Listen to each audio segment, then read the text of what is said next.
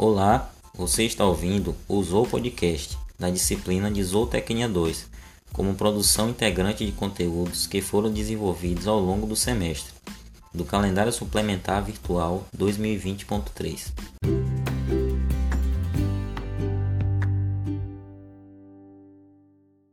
Me chamo Alessandro Ramos e estou aqui para apresentar o episódio 1 do nosso quadro onde vamos discutir um pouco sobre a água como nutriente para a alimentação animal.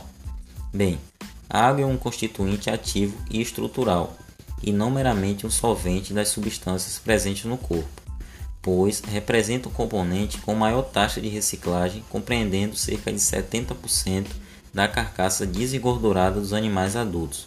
Porém, isso varia um pouco entre os mamíferos. Ela também é um veículo de nutrientes na digestão, absorção transporte para células e excreção, sendo o dispersante ideal, devido ao seu poder ionizante, o que facilita as reações. Por causa do seu alto calor específico, é capaz de absorver o calor produzido, dissipando-os para a pele, pulmões e luz intestinal. O calor latente de evaporação, apresentado pela água, exerce papel na regulação da temperatura corporal, e sua alta tensão superficial auxilia na coesão das células e a manutenção das articulações.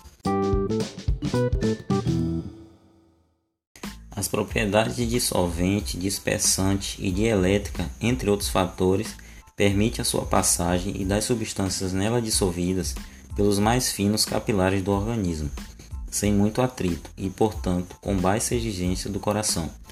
Além das funções já citadas, é importante lembrar que a água é constituinte principal de líquidos orgânicos particulares, como a sinóvia, o fluido aquoso, o líquido cefalorraquidiano, líquido da perilinfa e amniótico, onde exerce ação lubrificante e também de proteção. As três fontes de água para o organismo animal são a água de bebida, a água metabólica e a água coloidal, sendo a água de bebida a principal fonte para os animais. Do ponto de vista econômico, a água representa o um nutriente de mais baixo custo, no entanto, fisiologicamente é essencial ao metabolismo orgânico. A bioquímica nutricional da água é complexa, não é uma simples molécula de H2O. Uma grande parte das moléculas de água estão interligadas por pontes de hidrogênio, formando complexas macromoléculas. Contudo, essas ligações são consideradas fracas. Assim, a facilidade e rapidez com que ocorre a dissociação desta molécula é que caracteriza sua elevada participação nas reações do metabolismo. A água metabólica corresponde àquela formada durante o processo de oxidação de íons H+, das moléculas de gorduras, proteínas e carboidratos dos animais. A maior quantidade de água metabólica é produzida a partir do metabolismo de gorduras, quando comparado em base de peso ao metabolismo de proteínas e carboidratos. Entretanto, os carboidratos apresentam maior produção de água metabólica por quilocaloria de energia metabolizável produzida. Assim, é mais recomendado o uso de dietas à base de carboidratos quando os animais se encontram em condições de deficiência hídrica. Bom, a água coloidal refere-se à água presente nos alimentos. Assim, os alimentos suculentos e com alto teor de umidade atendem parte das exigências de água dos animais.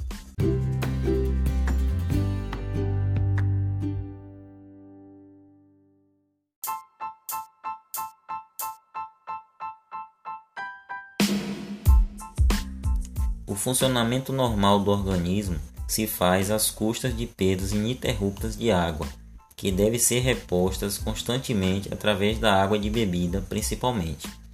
Ela está distribuída no corpo animal de forma heterogênea, de maneira a manter o equilíbrio dinâmico entre os compartimentos do organismo. A água intracelular representa mais de 45% do peso vivo enquanto que o conteúdo extracelular aproximadamente 20%. Segundo algumas literaturas, isso pode variar, principalmente em função da idade do animal. Dentre as células está as maiores quantidades de água, justamente em função das atividades metabólicas que aí ocorrem. E não menos importante, o conteúdo de água presente fora da célula compõe principalmente o plasma sanguíneo, a pele, entre outros órgãos importantes.